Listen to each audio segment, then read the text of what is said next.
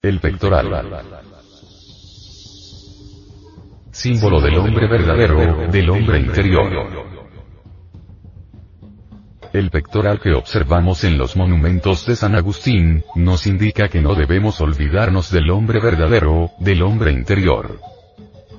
A este hombre, la cábala hebraica lo llama Tiperet. En el cristianismo se le denomina alma humana. Los artistas agustinianos por medio de este símbolo dejaron para la posteridad la enseñanza de que el alma humana debe saber escuchar el verbo, la palabra, la sapiencia, la sabiduría del ser interior profundo. Este símbolo nos dice que cada ser humano debe poner atención al fondo anímico de su particular real ser, y es lo que verdaderamente cuenta en nuestra existencia, la cruda realidad de los hechos, es que el que quiera llegar a poseer la gnosis, la sabiduría del Padre que está en secreto, debe desdoblarse en dos. En el hombre exterior y el hombre interior. En tanto no logremos desdoblarnos psicológicamente, seguimos viviendo como hombre exterior. El hombre exterior, ¿de dónde va a sacar la gnosis, la sabiduría, para alcanzar la sabiduría del ser íntimo se necesita darle nacimiento, en uno mismo, al hombre interior. Esto quiere decir, que el nuevo hombre debe nacer dentro de uno mismo. Ese hombre interior no es otra cosa que el hombre psicológico. El venerable maestro, Samael Aumeor, dice. El hombre interior está colocado en un nivel superior al del hombre exterior.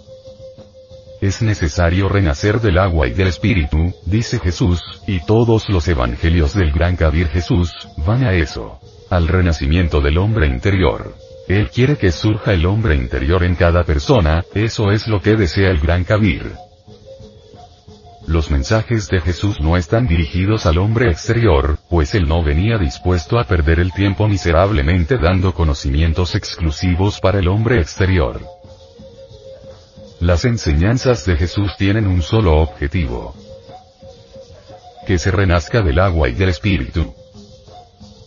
Él quiere que en nosotros renazca el hombre interior, que nos desdoblemos en dos. El hombre exterior, realmente, vive en el mundo externo y únicamente puede saber sobre las cosas del mundo externo. El hombre interior es distinto. Vive en un mundo interior y conoce la vida exterior, completamente, y también la vida de tipo interior. Y es que el hombre que ha renacido del agua y del espíritu, es diferente. Cuando eso sucede, el mismo hombre exterior se somete a la voluntad del hombre interior y actúa en consonancia con las leyes de los mundos internos, ya es un hombre diferente. Obviamente, el hombre interior nace dentro de nosotros en un nivel superior, en una octava superior. El hombre exterior, el hombre común y corriente, está colocado siempre en un nivel de tipo inferior. Eso es ostensible.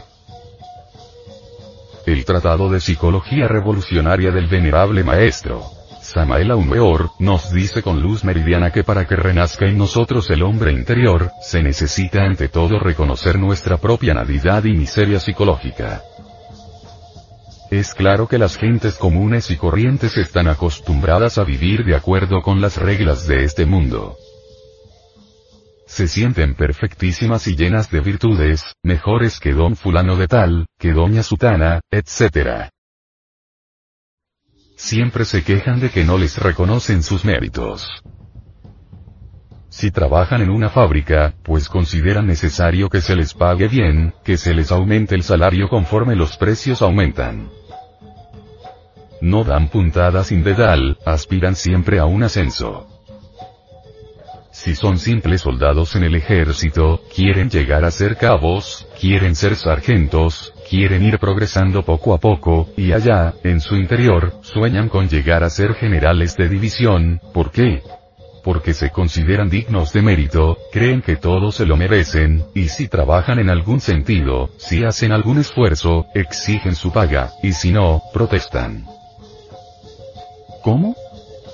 No es justo, dicen, yo he trabajado, he luchado, tengo tales y tales méritos y, sin embargo, a mí no me han sabido pagar, no han sabido reconocer mis esfuerzos. así es el hombre exterior. Entonces, para que nazca el hombre interior, ¿qué debemos realizar? Pues tenemos que volvernos diferentes. Comenzando a reconocer que uno no vale nada a pesar de haber trabajado muy duro en la vida, hasta llegar a acabar con la psicología anormal del hombre exterior hasta llegar a comprender que uno es un imbécil, en el sentido más completo de la palabra. Y al decir, no tomarlo como meras voces de comediante, ni fingidas mansedumbres o actitudes pietistas, o mojigatería de muy mal gusto. No. Porque cuando uno tiene el valor, la valentía de examinar nuestra propia existencia, llegamos a descubrir que uno es un idiota, que no vale nada pero en tanto creamos que valemos algo, no puede nacer dentro de sí mismo el hombre interior. Mientras el hombre exterior crea que vale mucho, seguirá siendo lo que ha sido siempre. El hombre de la calle, común y corriente, el señor que está detrás del mostrador en el almacén, el boticario que prepara recetas, o el vendedor de artículos de primera necesidad, pero jamás el hombre interior. El venerable maestro, Samael Aumeor, explica. El hombre interior nace dentro de uno como resultado de sus propias reflexiones. Si se quiere que nazca el hombre interior dentro de sí mismo, tiene que darse el lujo de destruir lo que uno es, lo que es uno mismo. Un saco de reacciones mecánicas, absurdas, un saco de prejuicios, de simpatías y de antipatías mecánicas, de lujurias, etc. Total. Un cretino. Si uno se da cuenta que es eso, se le quitan las ínfulas de vanidad y se dedica en verdad a lo que debe dedicarse. A la destrucción del mí mismo. Esto es algo que suena muy feo para las gentes que se quieren mucho. A nadie que tenga el yo del amor propio, puede gustarle estas palabras que estoy diciendo aquí. Pero así es. Cuando uno trabaja de verdad, sinceramente, está erradicando de su psiquis lo que debe erradicar. Su imbecilidad, su idiotez, su cretinismo, sus ínfulas de grandeza, su autoimportancia, etc. El Tratado de Psicología Revolucionaria Gnóstica nos ha informado que a medida que los elementos indeseables que uno lleva en su interior mismo se reducen, a cenizas, la esencia, la conciencia se va liberando y va surgiendo en uno la autonosis. Esa conciencia liberada es gnosis, es sabiduría, pero sabiduría de verdad. No hablamos de conocimientos sensualistas o razonativos, porque eso no le sirve al hombre interior. Hablamos de sabiduría verdadera, que es autonosis. Obviamente, a medida que la esencia se libera, aumenta la autonosis. Cuando la totalidad del ego es destruido, aniquilado, la esencia, la conciencia, que es lo mismo, o sea, el hombre interior queda completamente autoconsciente. Ese hombre, nacido del agua y del espíritu, tiene gnosis verdadera, es el hombre de sabiduría, de sapiencia crística. No el conocimiento ciego, no lo que a uno le enseñaron en la primaria, en la secundaria, en la preparatoria, en la universidad, etc. etc. Nos referimos al conocimiento del hombre consciente, desprovisto de ego, al hombre interior que ha sabido escuchar al verbo, a la palabra, la sapiencia, la sabiduría. Eso es lo que nos señalan los artistas de arte regio que elaboraron estas estelas. Ese hombre interior por experiencia directa, puede vivenciar los misterios de la vida y de la muerte, puede vivenciar eso que está más allá del cuerpo, de los deseos y de la mente, eso que no es del tiempo, eso que es la verdad, la gnosis del Padre que está en medio de nosotros. Porque cuando alguien se ha desdoblado en sí mismo, cuando se ha dividido en hombre superior y hombre inferior, entonces, ese alguien, tiene una experiencia directa sobre lo real. Así que, el arte objetivo de San Agustín no le interesa que prosiga el hombre de nivel inferior, sino que renazca en nosotros el hombre interior. En estas estatuas se quiso que la humanidad conociera la necesidad de llegar al nacimiento segundo, se quiere el desdoblamiento del hombre.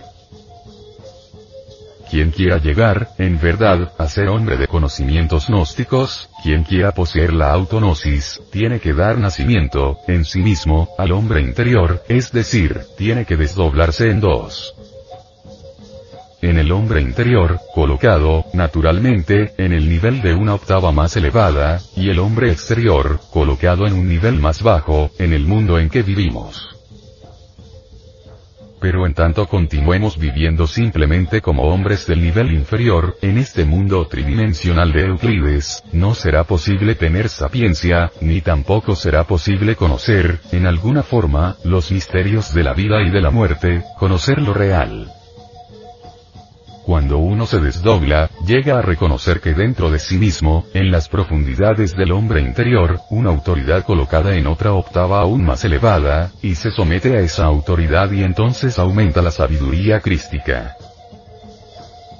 El venerable maestro, Samael Aumeor, al respecto dice, cuando uno se somete a esa autoridad colocada, dentro de uno mismo, en una octava ascendente, o sea, cuando uno se ha desdoblado en dos y el hombre interno se somete a esa autoridad, y a su vez el hombre externo se somete al hombre interior, todo en general queda sometido a una autoridad íntima, que no es otra sino la de la propia particularidad, la de su propio logo y, la de su propia monada, hablando esta vez al estilo de Leibniz la de su Padre que está en secreto, según el Evangelio crístico. Es cierto y de toda verdad, que mientras más obedezcamos esa autoridad, tanto en los cielos como en la tierra, es decir, tanto en el espacio psicológico como aquí, en el espacio tridimensional de Euclides, pues tanto más aumenta la sapiencia. Quien quiera saber algo sobre la sabiduría, primero que todo no debe confundirla con la información intelectual. Tenemos que quitarnos ese adefesio de suponer que sabiduría es lo mismo que razonamiento intelectual. La adquisición de la sabiduría es algo graduativo. Se va logrando en la medida que vamos consiguiendo la liberación de la conciencia mediante la trituración y desintegración de los elementos psíquicos indeseables. Y quien consiga liberar un ciento por ciento esos demonios execrables, entonces su esencia, poseerá la sagrada gnosis, la sabiduría integral. Para que la sabiduría se multiplique, necesita uno someterse a la voluntad del ser, a la voluntad de su monada particular y nuestra misma voluntad personal que tenemos, obviamente, debe someterse a esa voluntad interior profunda que se ha formado gracias al desdoblamiento humano. Entonces, cuando uno se somete a esa voluntad interior profunda, pues marcha bien, porque esa voluntad interior profunda a su vez se somete a la autoridad interior del ser y todo cambia. Se multiplica la sabiduría y el hombre exterior, aquí en el mundo tridimensional, trabaja en consonancia con las leyes interiores y con la voluntad del ser ya es algo diferente, ya no es simplemente un robot como las gentes comunes y corrientes, que no son sino robots programados para tal o cual profesión, para tal o cual oficio, etc. Así pues que tener sabiduría es importante, pero nadie podría llegar a tenerla si no ha dado nacimiento al hombre interior, si no ha llegado a desdoblarse en dos, si no ha llegado a eliminar de su psiquis los elementos indeseables que allí lleva, puesto que así es como surge la sapiencia real, que no es información intelectiva sino conocimiento psicológico y sapiencia. Distíngase entre sabiduría y conocimiento intelectual, pues son diferentes. Juzgo que usted, caro lector, A, va entendiendo cuál era el propósito fundamental del arte regionóstico aquí en San Agustín. Dejar a la posteridad una enseñanza dirigida al hombre interior. Podemos entonces deducir que la sabiduría no se adquiere con mecanismos intelectuales, sino a base de trabajos conscientes y padecimientos voluntarios. Ninguna información mecánica de tipo intelectual puede transformarnos.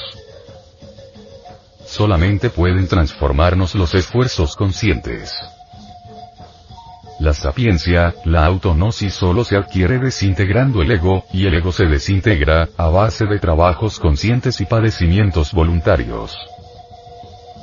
Esto se aparta de los razonamientos intelectivos, nada tiene que ver con los mecanismos de la mente intelectual.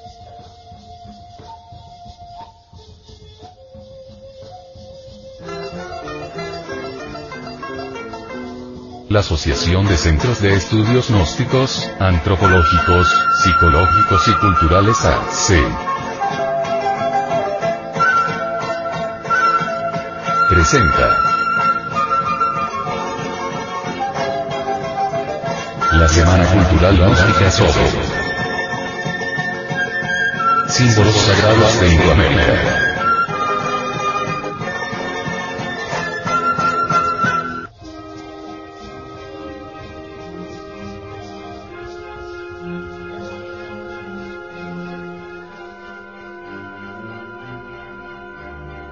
Las máscaras.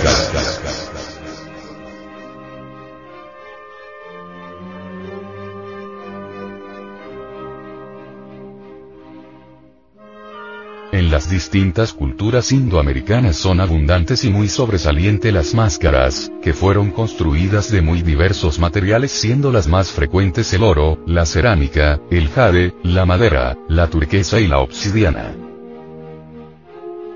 Entre las más famosas se encuentran la de Quetzalcoatl y la de Pacal, en el México. Según las enseñanzas de ciertos sacerdotes de algunas etnias precolombinas, la máscara nos está indicando que el rostro de un hombre autorrealizado es tan perfecto que debe ser ocultado de los profanos y profanadores. ¿Qué se entiende por un hombre autorrealizado? Según los incas, debemos entender por hombre autorrealizado, aquel que armoniosamente ha desarrollado todas las infinitas posibilidades humanas. No se trata en modo alguno, de datos intelectuales caprichosamente repartidos ni de mera palabrería insustancial de charla ambigua. Así, pues, según la doctrina secreta de los indoamericanos, la máscara oculta el rostro de un hombre verdadero en el sentido exacto del término. Es algo así como un servidor de Dios, pero encubierto. Pero también es muy interesante encontrar máscaras deformes. ¿Qué representan este tipo de máscaras? Representan al ego animal, a los pecados o errores psicológicos, es decir, todas esas entidades tenebrosas conocidas con los nombres de ira, orgullo, lujuria, envidia, codicia, gula, pereza, etc. Que nos hacen seres horripilantes. Por eso el texto canteo, citado en la obra de Sergio Utín, dice. Yo soy un dios, hijo de dioses. Brillante, centellante, resplandeciente, radiante, perfumado y hermoso, pero ahora he caído en la miseria. Y repugnantes demonios se apoderaron de mí y me redujeron a la impotencia. Esos demonios citados en este texto es el pecado. Lo que indica que el ego o pecados, es un conjunto de elementos negativos que deben ser aniquilados para que surja en el hombre verdadero, su real ser, el Dios que vive en secreto dentro de él, como lo señala en los Evangelios, Jesús de Nazaret. El ego está constituido por una serie interminable de odios, temores, orgullos, preocupaciones, pasiones, violencias, etc. etc. Estos elementos en el Tíbet son denominados apéndices, o agregados, considerando que son algo ajeno a nuestra verdadera naturaleza psicológica,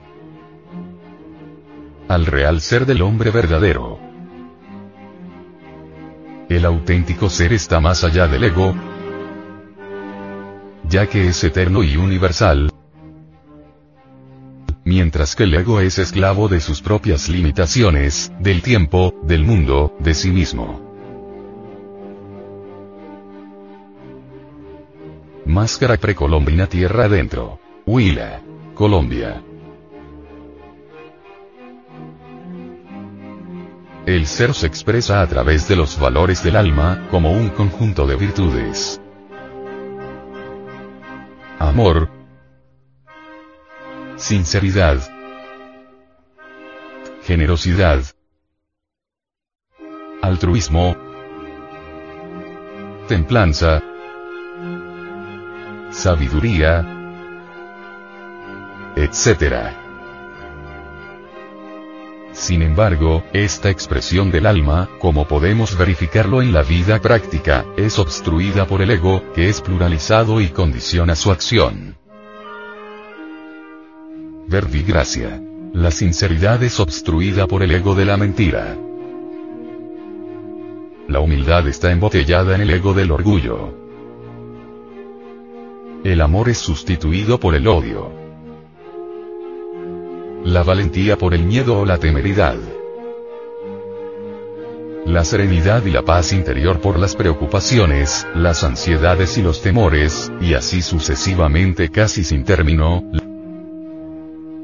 la lucha interior debe desencadenarse necesariamente en aquel que aspira a la conquista de su propio ser. Cuando el ego sea derrotado y aniquilado, el alma resplandecerá y se obtendrá la sabiduría profunda y la máxima felicidad. La salvación, dirían las religiones cristianas. La liberación, para los orientales. El rostro deforme señala el error, el pecado. Los antropólogos ven en esta máscara como en muchas otras, que están totalmente desfiguradas, que los indoamericanos sí realizaron un estudio analítico sobre el ego, el yo pecado. En un códice azteca dice que no es posible llegar a la iluminación interior si antes no hemos eliminado el yo de la psicología o el pecado entre los cristianos. El autor de esta pieza, a la luz de la psicología trascendental revolucionaria de los indoamericanos, y según cierto derrotero de tipo oculto, representa los distintos aspectos del ego. Bien conocían estas culturas indoamericanas, que no es posible llegar a la plenitud del ser íntimo, si antes no se ha disuelto el pecado. Esta es la enseñanza bíblica de Jesús de Nazaret, cuando dice, Sé perfecto como vuestro Padre que está en los cielos es perfecto. ¿Qué es lo que no nos permite ser perfectos? Pues, los siete pecados capitales. Queremos manifestar a todos nuestros amables oyentes, que esta máscara alterada tiene por finalidad exclusiva, dar a conocer a la humanidad la necesidad de penetrar directamente a la raíz de todos los males y problemas que tienen a esta humanidad sumida en el caos social, económico, político, familiar, individual, etc. Que es el yo psicológico pluralizado, el abominable ego o pecados capitales. Pero en sí, ¿qué es el ego? Hablando en forma muy elemental para que lo comprenda usted muy bien y no vaya a equivocar su significado o confundirlo con algo distinto, el ego es el conjunto de defectos, errores, costumbres, vicios, aberraciones, pecados, etc. que cada criatura humana lleva dentro de su propia psiquis y que se expresa por medio de sus pensamientos, palabras y acciones en general. Cada yo agregados de tipo psicológico es una entidad pensante perversa incrustada en nuestra psiquis. Manera de pensar y sentir, cuyo centro de operaciones es nuestra propia mente, desde donde manejan al ser humano, cada cual a su manera y de conformidad con las conveniencias de cada pecado. Los yoes se turnan en el manejo del ser humano, un rato se hace al timón de la mente un yo que puede ser el de la ira. Después toma la mente el yo de la codicia, luego el del orgullo, etc. etc. Algunos yoes nos toman de una forma, otros nos causan dolor de otra manera. En síntesis, somos esclavos de toda esa gama de apegados psíquicos que se alternan en el mando de nuestra mente para causar mucho daño.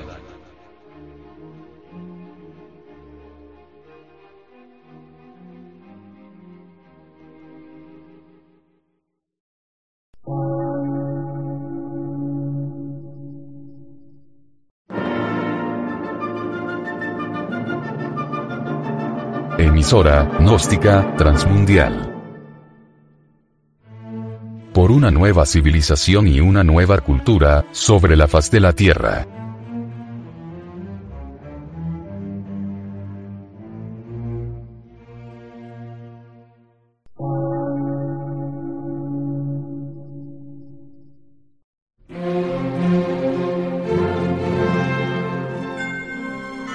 Medio de radiodifusión. Científico, artístico, místico y filosófico.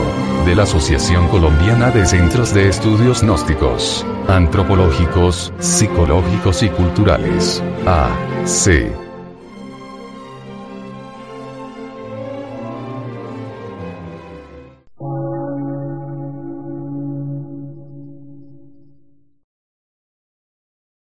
Lectura en movimiento. Difusión sin fronteras.